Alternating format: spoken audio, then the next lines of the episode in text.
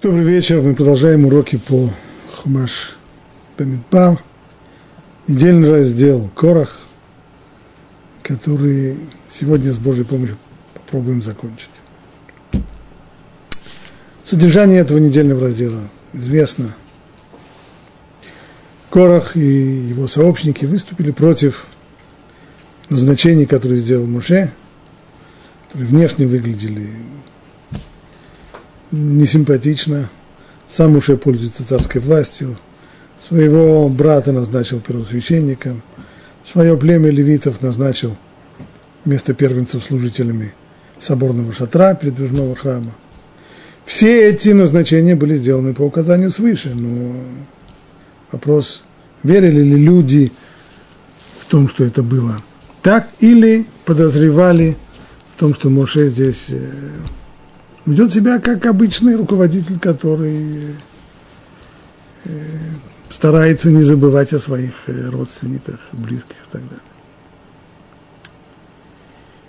Известный, как э, был разрешен этот спор, разрешить его мог только, только сам Всевышний, потому что спор сводился к одному вопросу, действительно Всевышний повелел об этом или нет. Поэтому только он сам мог здесь проявлением своего выбора доказать, Муше предложил следующую вещь. Пусть все те, кто имеют претензии против его назначений, попытаются сделать, выполнить одно из, одну из работ в службе храма, а именно воскурение благовоний, пусть в назначенное время придут к соборному шатру с своими совками, с благовониями, и пусть попробуют сделать воскурение. Кого Бог изберет, тот останется жив, а кого не изберут, тот... Э, так и было. И в результате Корах и его сообщники погибли. Но, несмотря на то, что, казалось бы, на этом весь раздор должен был прекратиться, а он не прекратился. И на следующий день народ возроптал, у них были новые претензии к Моше и Арону, что вы погубили народ Божий. То есть те, что казалось вождей восстания, Короха, который претендовал на место первосвященника, Датана, Авирам, по, по отношению к ним не было никаких претензий. Но что касается остальных сообщников, 250 именитых мужей из народа Израиля, вот здесь была претензия. Они не собирались быть священниками, они не требовали для себя места священников. Они всего-навсего, как говорят комментаторы, были первенцами. И у них до того были права на службу в храме. Это они хотели себе и вернуть. То, что Моше заменил первенцев на свое колено, на левитов, вот это вызвало их гнев и, как они считали, незаслуженную обиду. За это они и боролись.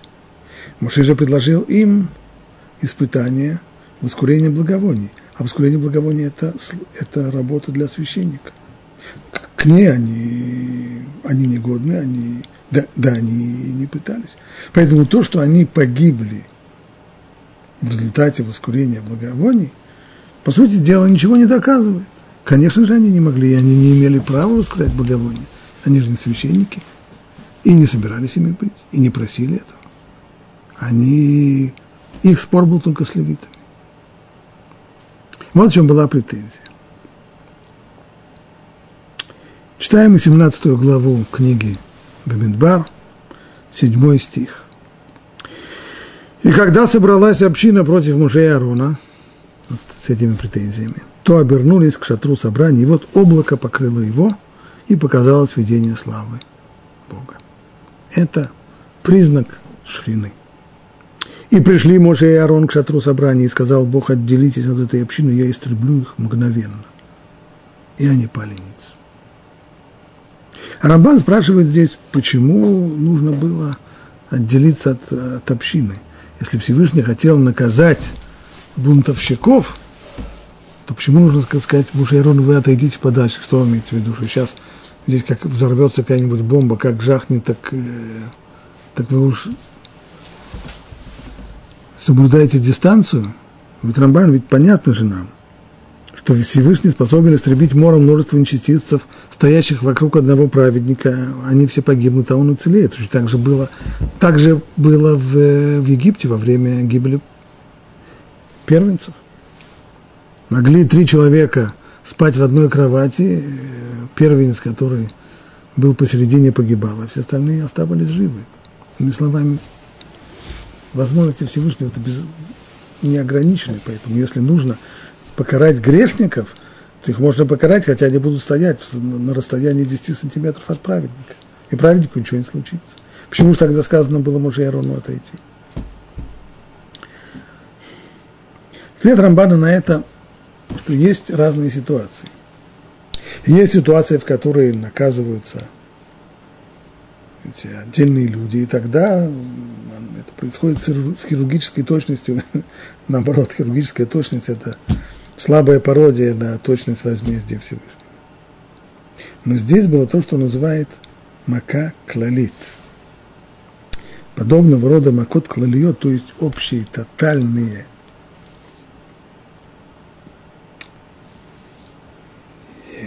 словами,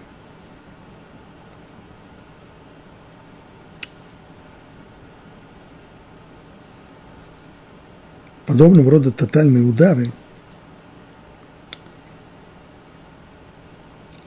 когда они развиваются, то поражают все, все, все и всех вокруг. И для того, чтобы человек, которому не причитается, который не должен попасть под этот удар, для того, чтобы он выжил, должно произойти чудо.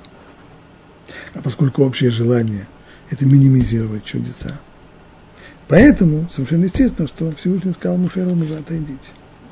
Отойдите, потому что то, что пройдет сейчас, это макак лалит, это такой общий, тотальный удар. Тотальная кара. Это тотальные кары способны истребить вместе всех стоящих там, не только способные, предназначенные для истребления всех стоящих там. И если только не будет совершено особое чудо для того, чтобы спасти отдельных людей. И подобными повелениями, то есть тогда вопрос, если есть возможность проводить что-то с хирургической точностью, а есть другая возможность, при помощи таких тотальных карт, то почему в данном случае Всевышний воспользовался тотальной карой, а не хирургической? Подобными повелениями, продолжает Рамбан, Всевышний дает нам понять, что необходимо просить о милосердии и искуплении. И Муше тут же поспешил это сделать. То есть это был здесь намек, что идет сейчас тотальная кара и необходимо молиться, потому что будет сейчас катастрофа. Читаем дальше. И они пали ниц. Начало молитвы. И сказал Муше Арену, возьми совок и положи в него угли с жертвенника и положи курение благовоний и поднеси скорее к общине, чтобы искупить их, ибо уже вышел гнев от Бога. Начался мор. Вот она, эта тотальная кара. Мор. Мор, который не разбирает правых и виноватых. И взял Аарон, как говорил Моше, и побежал среди общества, и в народе уже начался мор. И он положил курение, то есть благовоние положил на угли, и тем самым искупил народ. И стал он между мертвыми и живыми. И вот тогда мор прекратился. И было умерших от мора 14 700 человек, кроме погибших из-за короха. И возвратился Арон к Муше, ко входу в шатер собрания, после того, как мор прекратился. Почему здесь было избрано такое, первый взгляд, странное средство, э, которое должно было остановить мор? Понятно, прежде всего, все зависело от э, молитвы. Но в глазах людей действие, которое было произведено, это воскурение благовония.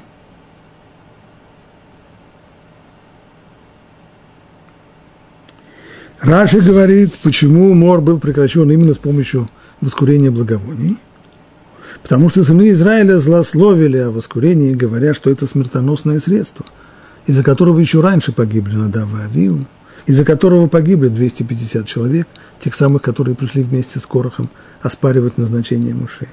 Сказал Всевышний, ну вот сейчас вы увидите, что на самом деле это не смертоносное орудие, А воскурение останавливает, способно остановить мор. А если что-то умерщвляет, так это грех, а не воскурение. Так объяснил Раши. На фоне того, что мы сказали раньше, почему вообще возник тот самый ропот. Ведь становится еще понятнее. Ропот был именно из-за того, что люди утверждали, что Муше и Арон погубили эти 250 мужей, именитых мужей из народа Израиля, которые не претендовали на то, чтобы быть священниками. И то, что им подсунули воскурение благовоний, это было нечестно, поскольку это воскурение благовоний, как это было доказано из предыдущей истории с Надавом и Авио, оно способно умертвить тех, кто не имеет права на воскурение благовоний. А эти 250 человек, они не имели права, да и не собирались воскурять благовония, потому что не, не хотели быть священниками, не требовали этого для себя. Вот им подсунули подобную смертоносную штуку. Это и то, что их погубили, это было нечестно. Здесь пришло доказательство. Сама по себе эта вещь, воскурение благовоний, она безобидная. Более того, не то, что она не вредная и не смертоносная, при ее помощи можно наоборот – при ее помощи можно погубить людей. При ее помощи можно исцелять людей. Все зависит от того, когда и как, и в каких условиях ей пользуются. А если что-то действительно губит людей, то это грех, то это неповиновение закону.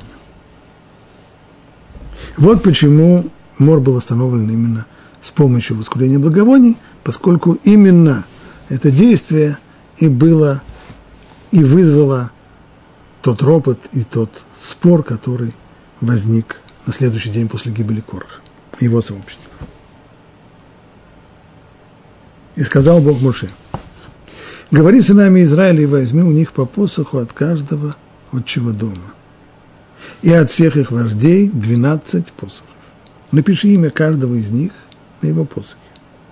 А имя Аарона напиши на посохе колена Леви ибо по одному посоху для каждого отчего дома. То есть здесь не было по два, два разных посоха, один для Аарона в качестве главы семейства Коаним священников, а еще один посох для, для колена Леви. Поскольку Аарон относится к колену Леви, и по одному посоху на человека, стало быть, его посох представляет все колено Леви. И положи их в шатре собрания перед ковчегом, там, где я являюсь вам. И, кстати, почему это так? Снова это будет понятно в свете того, что сказано раньше. Ибо вопрос о том, быть ли Арону Коином или кому-то другому быть Коином священником вместо него, вместо него вопрос этот уже решен, и он не стоит на повестке дня. И этот спор закончился с гибелью Короха. Сейчас другой вопрос. Левиты или не левиты? Кто будет служить в соборном шатре? Первенцы, которые служили раньше, или левиты, которыми первенцы были заменены. Поэтому выставляется, поэтому выставляется здесь посох Аарона, который представляет не семейство Аарона, а представляет колено Леви. И дальше. Посох человека, которого я изберу, говорит Всевышний, расцветет. Хотя это посох, высохшая палка, она расцветет. И я уйму недовольный ропот сынов Израиля, который они поднимают против вас.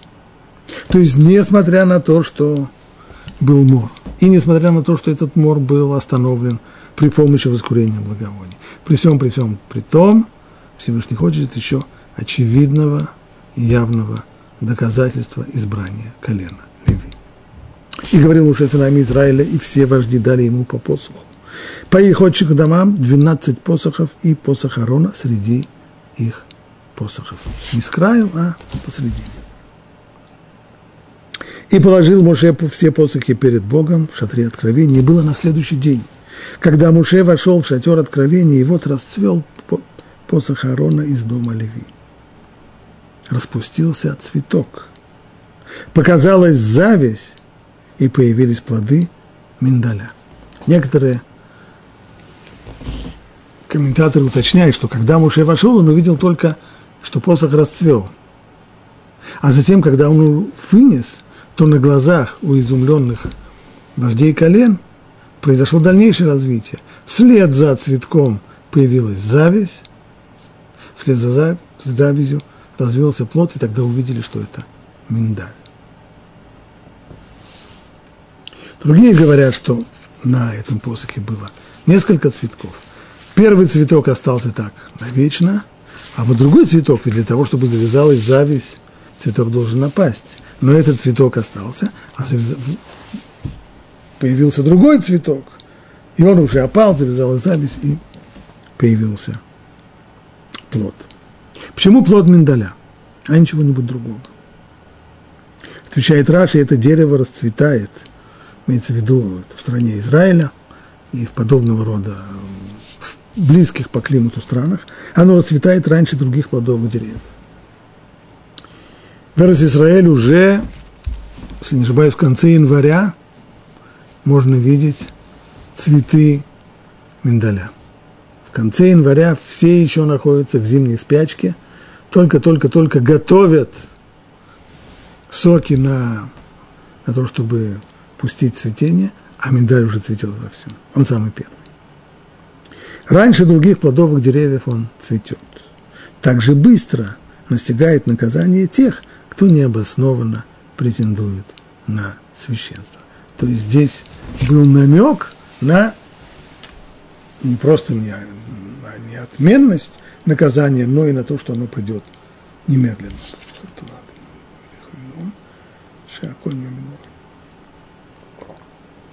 Равир в своем комментарии подчеркивает другую сторону, что на вопрос, почему именно колено Леви выбрано из всех остальных колен. Ну, на это два ответа. Первый ответ, потому что Всевышний выбрал. А если мы спросим, а позволено ли нам знать, на основе чего Всевышний выбрал, в общем-то понятно, что после того, как Всевышний выбрал, нет больше вопросов. Но хотя бы для интереса – Почему именно колено? Вот здесь, если сравнить характер колена Леви, который проявился в ряде ситуаций, прежде всего в истории с золотым тельцом, и свойства миндаля, то можно увидеть определенную, определенное подобие. То есть миндаль дал своими качествами то, что он в то время, когда все еще только спят, только думают, только раскачиваются, а он уже настолько быстро – собрав все соки, а он уже цветет, подобным образом проявили себя и сыны Леви в истории с золотым тельцом, когда с одной стороны первенцы запятнали себя, те, кто служили в храме раньше, первенцы, которые участвовали в жертвоприношениях и в празднествах вокруг золотого тельца, а левиты не только что в этом не участвовали, но и очень быстро, моментально отреагировали на призыв Муше – Миля Ашем Илай, кто за Бога ко мне? И они моментально отреагировали это, так же, как моментально, как только чуть-чуть спадает холод, как, как только чуть-чуть уходит холод, миндаль начинает свести. В этом был намек всем, почему именно колено Леви, а не какой-нибудь другой.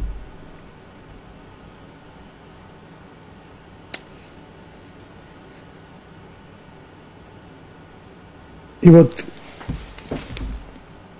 теперь в 18 главе мы чувствуем резкое изменение темы. Закончилось повествование о бунте Короха, и Тора переходит к различным правам и привилегиям, которые есть у колена Леви, подробно-подробно перечисляя их. И сказал Бог Аарону, вот я передаю тебе все возносимые дары от всех святынь сынов Израиля. Тебе даю я их как посвящение и твоим сыновьям как вечную привилегию. Вот что принадлежит тебе из святого святых, из огня. Всякая их жертва, любое хлебное подношение и их искупительные жертвы, все повинные жертвы, которые они отдают мне, святое святых, это будет тебе и твоим сыновьям. Все. Самое первое. Когда человек приносит очистительную жертву за грех или повинную грех, жертву, хатат или ашам – то жертву нужно зарезать, ее кровью кропят жертвенник, внутренние части сжигаются на жертвеннике, а мясо должны съесть куаним, священники. И это не просто их привилегия, что они имеют со своей службы они имеют кусок мяса. Нет. А сам момент искупления этой жертвы приносится очистительная жертва за грех. Она должна очистить человека от последствий греха. Когда происходит это очищение? Когда, когда закалывается животное? Нет. Когда его кровь укропят жертвенник? Нет. Когда сжигают внутренние части? Нет. А когда? Куаним ухлиму балимит каприм. Так говорит Талмуд, в тот момент, когда куаним едят это мясо, именно вот этот момент искупления для хозяев. Значит, это первое право, и то же самое миноход, то есть хлебные предложения, хлебные приношения, они тоже принадлежат куаним, они должны их есть. Вы должны есть их в святом месте. Каждый мужчина может их есть. От всех возносимых жертв сынов Израиля я даровал тебе и твоим сыновьям, и твоим дочерям с тобой их вечную привилегию. Как говорят мудрецы, Куаним Мишулхан Гавуа Казаху. То есть то, что Куаним едят, это не то, что это не мясо, которое приносит хозяин жертвы Коину, это жертва, которую хозяин приносит Богу, а Коин получает ее с, со стола Всевышнего. Это не выплата израильтянина Коина. Это то, что дает Всевышний со своего стола Коину. Каждый из твоих домашних, кто чист, может его есть. Первые плоды от всего, что есть в их земле, которые они приносят Богу, будут твоими. Еще один дар – это бекурим. Бекурим имеется в виду первые плоды из семи видов плодов, которыми славится страна Израиля. Та часть, которая принадлежит из этих семи видов плодовым деревьям, первые их плоды приносили в храм и, принеся их в храм, отдавали куаним, священникам. Каждый из твоих домашних, кто чист, может, это есть, может есть это. Все открывающие материнскую тробу из людей и скота будут твоими. Это уже первенцы. Первенцы скота и первенец человека. Ты примешь выкуп за первенца человека и за первенца нечистых животных. Также принимай выкуп. То есть здесь это имущественная привилегия, а именно – если у человека родился сын, первенец, или первенец его скота, то он должен выкупать их, они как бы принадлежат коину, и следует у коина их выкупить за деньги. Но не бери выкуп за перворожденного из быков или перворожденного из овец, и за перворожденного из коз, то есть те три вида кошерных домашних животных, из которых приносят жертвы, вот их не выкупают. Здесь это неимущественное право коина, здесь они должны быть принесены в жертву. Их кровью окропляй жертвенник, а их мясо будет тебе. Снова по той же схеме. Жертва идет Всевышнему, а коин ест это со стола Всевышнего. И еще сказал Бог Харону, в их стране ты не получишь на дело, и не будет тебе доли среди них. Если можно было подумать, что священники оказываются привилегированным сословием, оказывается вовсе нет. Все это очень замечательно, и мясо очистительных жертв, и хлебные подношения, но самого главного, то, что в древнем мире составляло основу существования человека, землю, вот этого Коин не получит. В их стране ты не получишь на дело, и не будет тебе доли среди них. Я твоя доля, и твой надел среди сынов Израиля а как же существовать? А где же будет надел? Надела в земле не получишь. Я твой надел. То есть придешь ко мне, за моим столом своего стола будешь есть.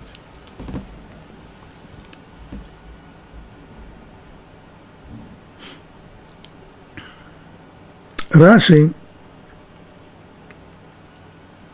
не задает этот вопрос, но этот вопрос очевиден. Почему вдруг сразу, после того, как закончилось описание мятежа Короха, Тора сразу переходит резко, переходит к этому вопросу о привилегиях левитов и коинов священников. Раши дает на это аллегорический ответ притчей. Можно уподобить этой истории о том, как царь даровал землю некому своему приближенному. Даровал, даровал, дал ему, как называется, дача. Это русское слово дача, от кого, откуда оно происходит? Именно от того, что, что князья как в дальнейшем великие князья и цари, давали земельные наделы своим служивым, дворовым, которые потом становились дворянами. Так вот, дал он дачу, земельный надел своему приближенному, но не написал дарственной, и не скрепил ее печатью, и не заверил в судебной палате. Ну, царь дал, в чем разговор. Но вот пришел некий человек и заявил претензию на эту землю, то есть стал требовать, чтобы землю вернули, чтобы тот приближенный, который получил эту землю, отдал ее. Сказал царь своему приближенному, так всякий, кто пожелает, теперь будет заявлять претензии. Вот уж нет. Поэтому я напишу тебе дарственную грамоту и скреплю печатью и заверю ее в судебной палате. Чтобы у нее были все документы, чтобы никто больше не мог претендовать на твою землю. Так и здесь. Поскольку Корах оспаривал право Аарона на священнослужение, теперь Тора дает Аарону 24 дара священнослужения, заверяя эти дары нерушимым договором. Вот именно поэтому раздел о дарах священнослужителю расположен именно здесь, сразу после рассказа о мятеже Короха. То есть Тора здесь как бы записывает и закрепляет печатью и заверяет это в судебной палате все права Куаним, все права священников, против которых выступал Корох. Ведь лозунги Короха были Коля айда кулак душим и бутахам ашем, мадуатит насуаль калашем. Вся община, все святы, и среди них пребывает Бог. Почему же вы, то есть Муше и Арон, почему же вы возноситесь над общиной? Почему есть вообще кто-то, кто стоит над общиной, и он имеет поэтому какие-то привилегии, только он может приносить жертвы, только он получает все эти дары. Все равны.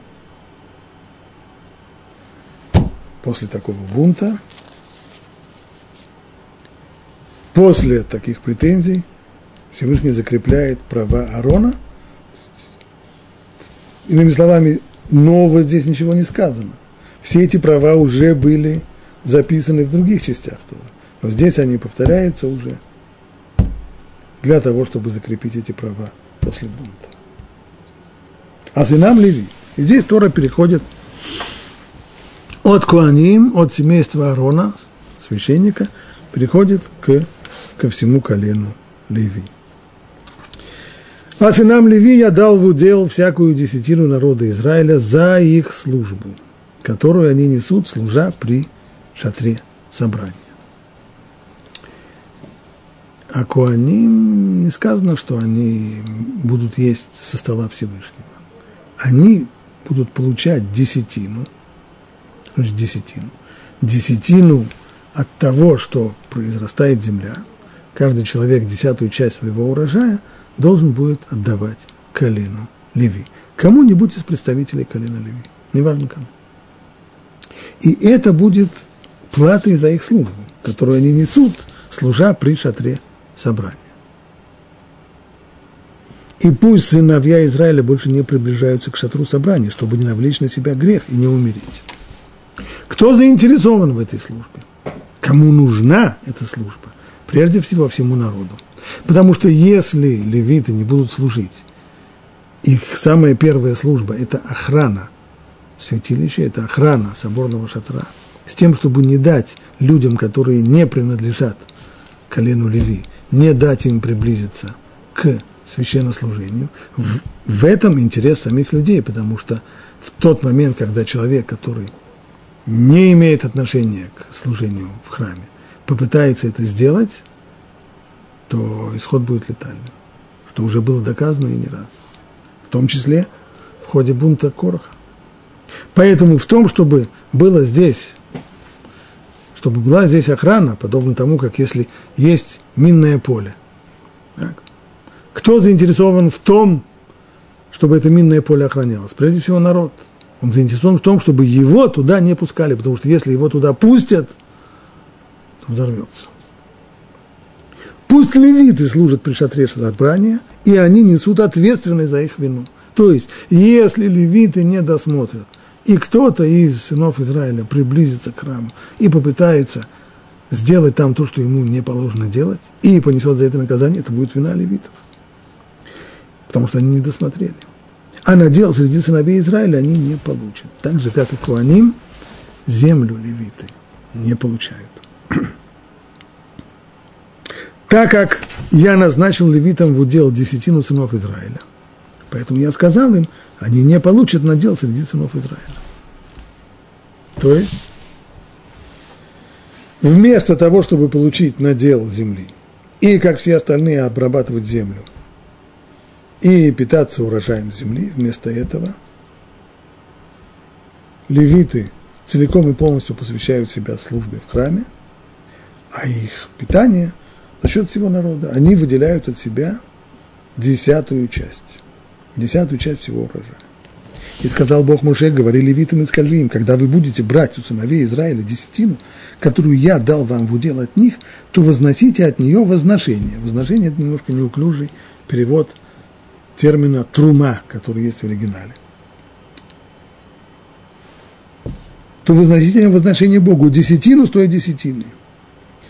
Так и вы возносите возношение Богу от ваших десятин, которые вы будете брать у сыновей Израиля, и будете давать их Арону священнику. Иными словами, что здесь сказано? Что когда левиты будут принимать десятину у сынов Израиля, как говорит Раши, так же, как Израиль жертвует возношение коину со своего гумна и давины, так и вы жертвуете из вашей десятины, потому что она ваше дело. То есть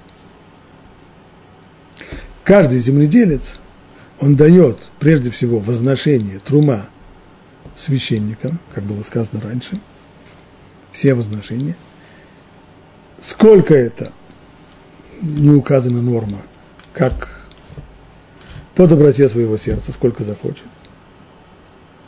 Затем он отдает десятую часть левитам. Левитам эта десятая часть служит вместо урожая с их удела. Нет у них удела, нет у них земли, вместо этого они получают паек.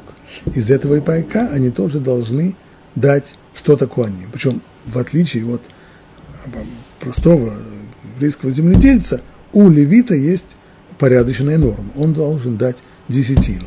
Он получает сам десятину от земледельца, и от этой десятины отделяет десятину, то есть одну сотую урожая.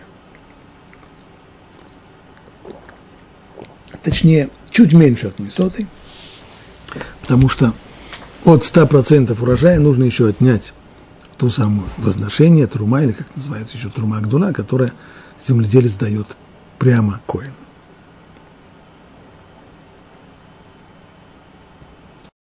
Равирш обращает внимание на то, что сказано, я дал всякую десятину народу Израиля за их службу. Иными словами, это их компенсация им за службу в храме. Но коли это моя зарплата, я же не обязан работать, чтобы получать зарплату. В принципе, я могу решить, что у меня есть более важные дела в жизни. И прекратить работу, зная, что тогда мне не, заплатят работу, за зарплату. Если я хочу зарплату, работаю. Могу я поступить за зарплатой, чтобы не работать. Значит ли это, что тоже право имеют левиты? Нет. Несмотря на то, что левит получает компенсацию за исполняемую службу, он не может уклониться от этой службы, отказавшись от компенсации. Он должен исполнять ее, даже если не получает никакой десятины. Почему? Где здесь логика? Ведь логика говорит, что если я получаю зарплату за работу, то отказываясь от зарплаты, я не обязан работать. Почему же здесь работать обязан? Даже если не хочет зарплаты. Объясняет Равирс, такой порядок возможен благодаря тому, что ни один левит не имеет прямого личного права на десятину. И распределение десятины осуществляется по желанию того, кто обязан ее отделять – а он же может отдать ее любому левиту, кому, кому захочет. То есть левит не может прийти и сказать земледельцу, своему соседу, Хаим, э, ты снял урожай, э, пожалуйста, десятину свою, я левит. Может ему сказать, ты левит замечательно, я не обязан давать тебе. Я обязан давать десятину кому-то из левитов. При всем моем уважении к тебе, знаешь, у меня есть э, зять, который левит, так я уж ты извини, отдам ему. Или еще какой-то. То, что тоже называется това танаа, то есть возможность распределения десятины, она остается у хозяина. Таким образом, в принципе, левит, который работает, честно несет службу при храме, в конечном итоге может десятину и не получить, ибо дадут это другим левитам, а он останется без нее. Стало быть, вза взаимной зависимости между службой в храме и десятиной нет. Поэтому и нет возможности у левита отказаться от службы в храме, отказавшись от десятины. Служить в храме он обязан. Более того, еще одно доказательство, что левит же должен нести службу даже в год шмиты. В год шмиты, когда весь урожай считается бесхозным. С одной стороны, вообще в этот год не сеет, а то, что выросло само, оно бесхозно. Любой может взять это. Если любой может взять это, бесхозное имущество, от него нет обязанности отделять десятину. Стало быть, в этот год левиты от еврейских земледельцев ничего не получают. И все равно в этот год они обязаны нести службу в храме. Следовательно, у него не остается десятина. Одним словом, право на десятину условно, оно обусловлено доброй волей земледельца, а вот обязанность служить, она безусловна. Следует к этому добавить еще, не забывать, что так же, как и коины, все левиты не получают на дело среди сынов Израиля, земли у них нет, десятина положена им в качестве компенсации за службу, которую они совершают для общества. Общество в этом заинтересовано в их службе. Но они должны отказаться от всяких притязаний на наследование какой бы то ни было части национальной земли. Таким образом, материальное положение левитов никоим образом не является привилегированным. То есть, если можно было бы ожидать, что законодательство Моше выделит священников, так как это было, например, в, Древнем Египте, то рассказывает, что когда во времена Йосефа был голод в Египте, то всем египтянам пришлось закабалить свои земли – отдав их фараону. Отныне фараон становился хозяином всей земли, а бывшие владельцы должны были, обрабатывая землю, отдавать ему часть урожая, как истинному владельцу. То есть была объявлена национальная собственность, но не на все земли Египта. Были земли, которые остались в частной собственности. Какие? Говорит Тора, это были земли, принадлежащие священникам, жрецам и храмам. Поскольку у них, поскольку они получали паек от фараона на их содержание, то их не было необходимости продавать, продавать свои земли. Таким образом, жречество в Египте было привилегированным классом. С одной стороны, оно кормилось, оно было на зарплате – у фараона, а с другой стороны, оно имело еще свои обширные земли. Могло кормиться с этих земель тоже. Что касается левитов, то с ними все так не получается. Да, они получают, они получают десятину, ну, как, как племя они получают десятину, но не факт, что каждый из них получит. Они получают десятину, а земельного надела не имеют. Поэтому Писание неоднократно поручает колено Леви милосердию и доброй воле народа, ставя их в этом отношении левитов в один ряд с пришельцем, сиротой и вдовой. То есть самые-самые-самые незащищенные, самые социально, социоэкономически слабые позиции. Это пришелец, вдова, сирота и левит – о которых люди обязаны заботиться, которых люди должны кормить по своей доброй воле, поскольку своего у них, скорее всего, нет.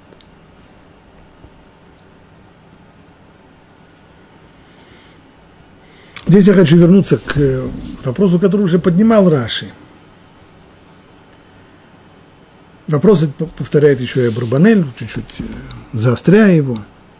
Почему Тора говорит о привилегиях Куаним и левитов, кстати, Раши задал этот вопрос только по отношению к привилегиям Куаним. Абрабанель говорит обо всем, и о Куаним, и о левитах. В принципе, этот вопрос об их привилегиях следовало бы освещать не здесь, а в книге Ваикра, там есть целый ряд глав, в которых перечисляются и обязанности священников и левитов, и их привилегии. И все это можно было устроить там. Весь хумаш Ваикра, он целиком посвящен именно служению в храме и человеку, который служит в храме. Храму, служению, храму, законам храма и человеку, который в нем служит. Леви, Коин, священник. Вплоть до того, что ведь в, в, почти во всех, по крайней мере, в, в известных мне христианских переводах Торы, этот хумаш, вайкрат, называется левит. Это главная тема. Так следует все вот эти вот привилегии левитов, там следует их упорядочить. Почему они высказаны здесь после мятежа Короха? Часть повторены, часть только здесь высказана прямую. В чем здесь причина? Попробуем разобраться.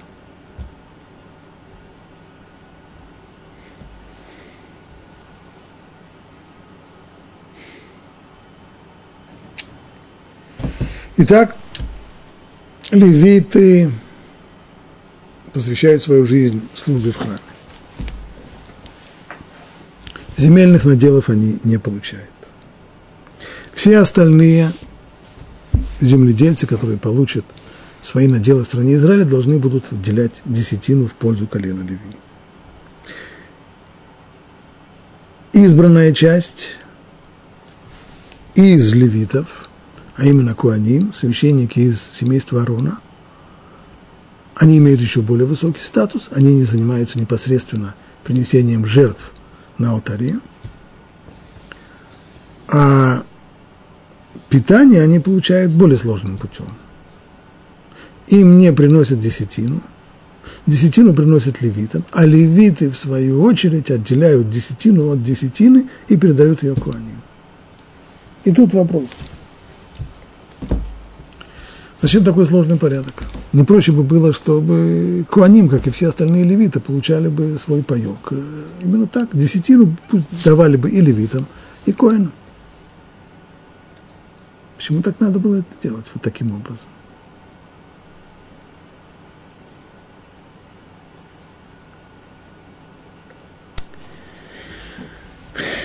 Вот соединив эти два вопроса, попытаемся ответить одним вопросом на другой.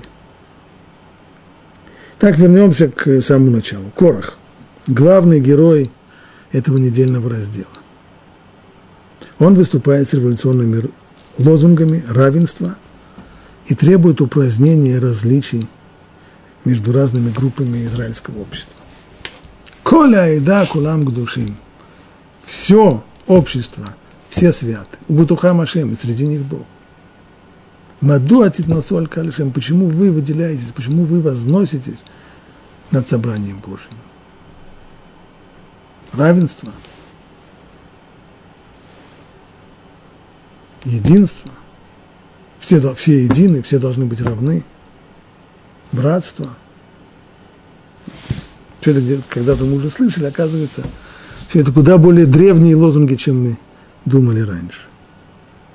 Это лозунги – но на самом деле, то, за что боролся Корах, это было упразднение различий внутри своего собственного колена, внутри колена Леви. Он, будучи левитом, ничего не имел против того, что колено Леви выделено из всего остального народа и имеет привилегию служения в храме. То, с чем он боролся, это неравенство внутри своего племени он хотел иметь права на священничество, на принесение жертв наряду с Аароном и его семейством или вместо них, чтобы любой левит имел право приносить жертвы. И прежде всего он. То есть лозунг был общего равенства, а конкретная борьба была за равенство внутри одной элитарной группы. Но так или иначе, лозунги были лозунгами равенства и единства. Вот все те различия, которые Корах пытался отменить, против которых он боролся, вот они сейчас приобретают главный смысл, а именно, священники отличаются от левитов. Прежде всего, служба в храме. Если левиты – это младший обслуживающий персонал, то священники непосредственно заняты самая святая святых, они приносят жертвы на алтарь. Еще одно различие. Про них сказано, про них Всевышний говорит, я твоя доля и твой надел. Земли ты не имеешь, священник. Надела ты не имеешь. Я твой надел. Иными словами, приходи ко мне. Меня за столом будешь есть. Так говорят мудрецы. Куаним и шулхан гавуа кезаху. То, что получает куаним, они получают не от народа. Они получают – то, что народ дает Богу, а Бог дает это Куаним. Иными словами, получается, что они как бы принимают жертвы народа Израиля от имени Всевышнего. Они едят мясо жертвенных животных. Они едят хлебные приношения. По поводу левитов такого не сказано. Нигде левитам не сказано, нигде, никогда Всевышний левитам не говорил, что я ваш удел. Им сказано другое. А сынам, сынам Леви я дал в удел всякую десятину народу Израиля за их службу. Получаете десятину вместо. У вас нет надела земельного, получаете десятину. Десятина не просто. Десятина она за службу. А кому они несут эту службу? Кто платит им эту десятину? Они на службе у Всевышнего – или они на службе у народа Израиля? На службе у народа Израиля, безусловно. Как это сказано еще, как Всевышний сказал Арону, а я взял ваших братьев, левитов, из среды сынов Израиля для исполнения работ при соборном шатре.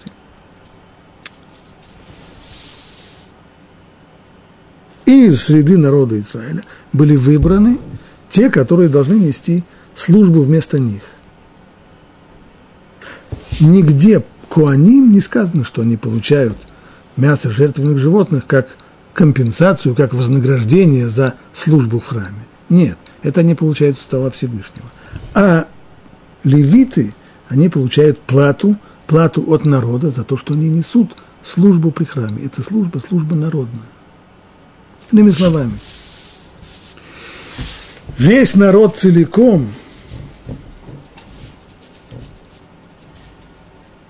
не посвящает свою жизнь духовной жизни. Прежде всего, потому что кормиться надо. Кормиться надо, это значит, что нужно пахать землю, сеять, собирать урожай, это все работа.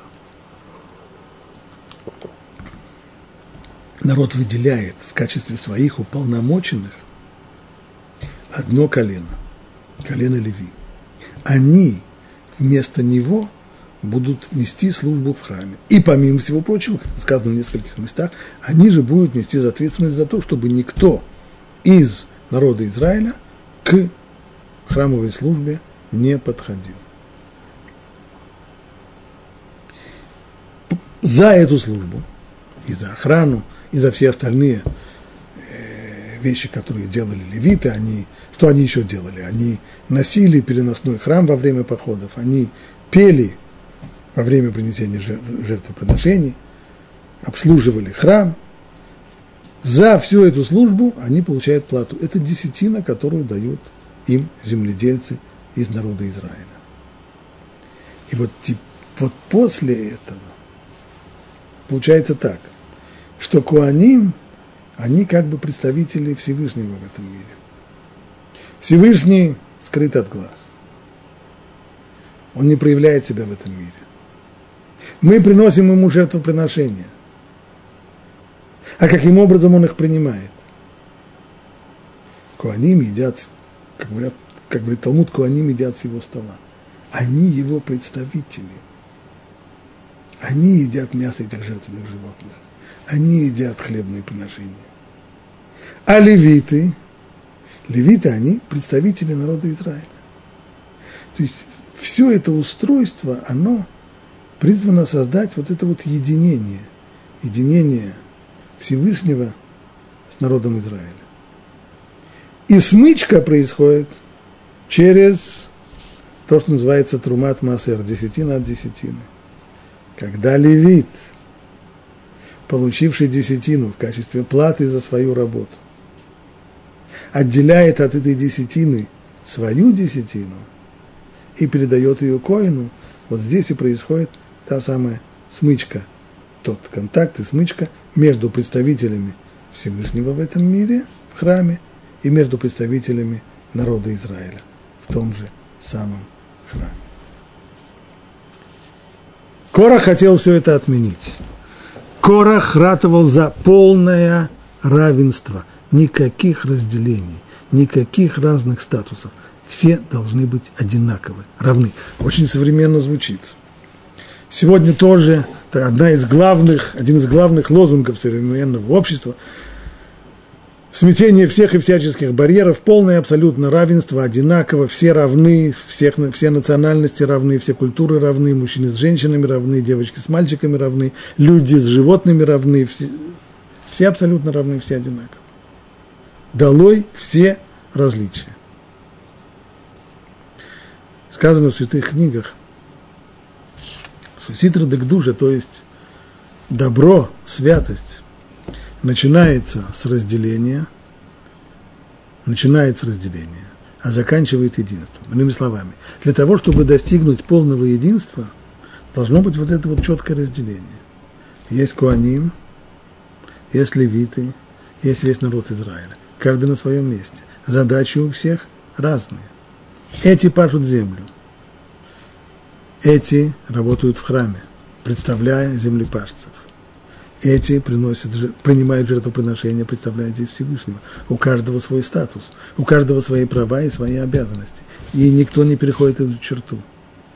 Все это вместе, вот это вот четкое разделение и четкое различие позволяет создать систему полного единства, в которой все сливается в одно гармоничное целое. От простого землепашца до возвышенного коина, и все это вместе приближается к Всевышнему единение народа Израиля со своим Богом. Наоборот, Ситра Ахра, другая сторона, зло, там все наоборот. Зло, сказано в святых книгах, начинает с единства. Все равны. Свобода, равенство, братство, все равны, все одинаковы, нет никаких развлечений но только кончает оно разделением. Кончается все тем, что все едят друг друга поедом, и все разделяются на группы и группки и группировки, и кончается тотальной войной всех, всех против всех. Это путь Ситраха. Когда все начинается с полного равенства, а заканчивается жуткой враждой и жутким разделением.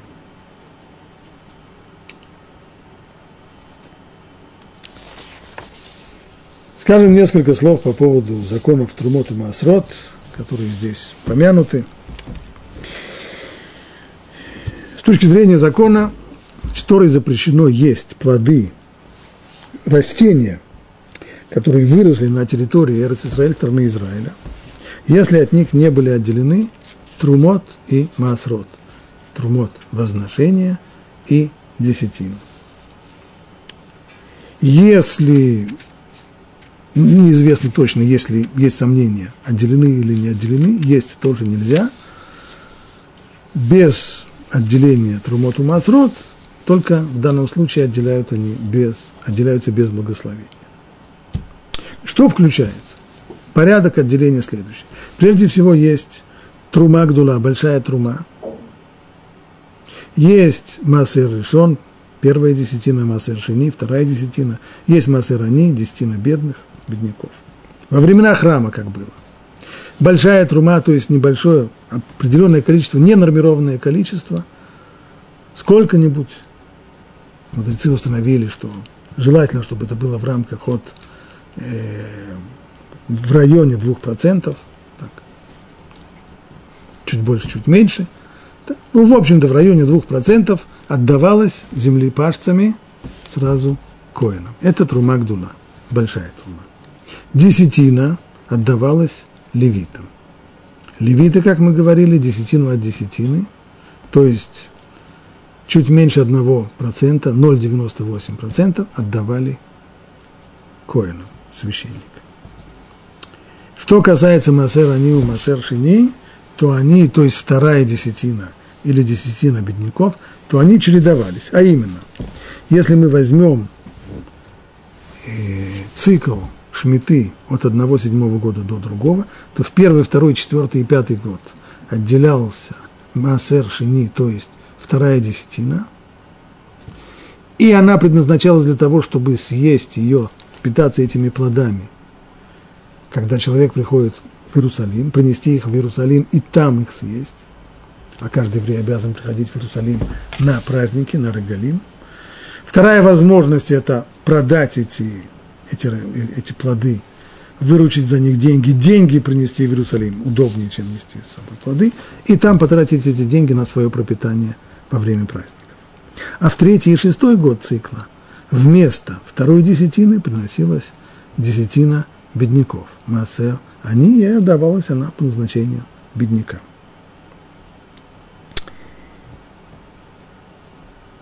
На данный момент такой порядок не реализуется, потому что для того, чтобы куаним ели труму и трума гдула, и трумат масер, и десятину от десятины, который, который дают им э, левиты, они должны быть в состоянии духовной чистоты, тара, которой нет, и поэтому не только что они не могут, им строжайше запрещено есть труму.